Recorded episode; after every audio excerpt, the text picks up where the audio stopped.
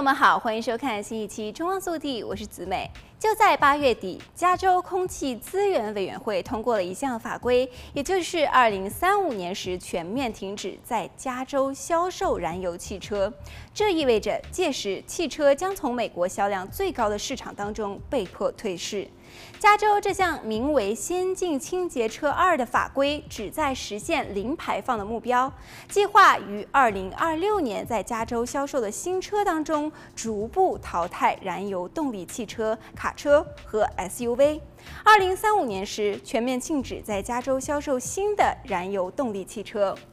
新规适用于新车的销售，并不影响现有的燃油汽车。官员表示，该法规将帮助加州通过减少排放来达到清洁空气的标准。有业界人士认为，加州空气资源委员会批准的这项法规过于激进，会给整个美国汽车制造业带来影响。行业重要组织汽车创新联盟的主席也表示，他十分认同让更多的电动汽车上路的目标。目前，汽车制造商已经在积极的投资发展电动汽车。包括在美国境内生产汽车电池和零部件。另外，加州是全美最大的电动汽车市场，注册车辆超过一百一十万辆。尽管有这种有利的趋势，但加州的强行销售电动车任务仍然非常的激进。这项强制性法规是否能够实现，与通货膨胀、充电和燃料基础设施、供应链、劳动力、关键矿物的可用性性和价格，以及持续的半导体短缺等外部因素直接相关。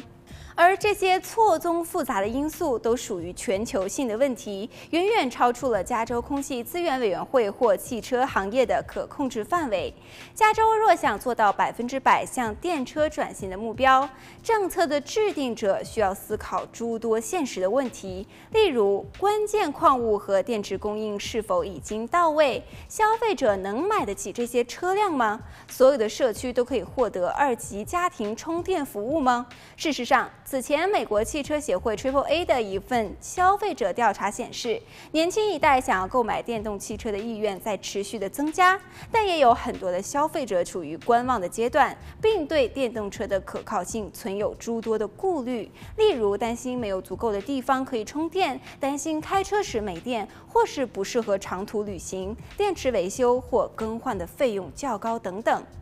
好了，本期节目到这里就结束了，我们下期再见。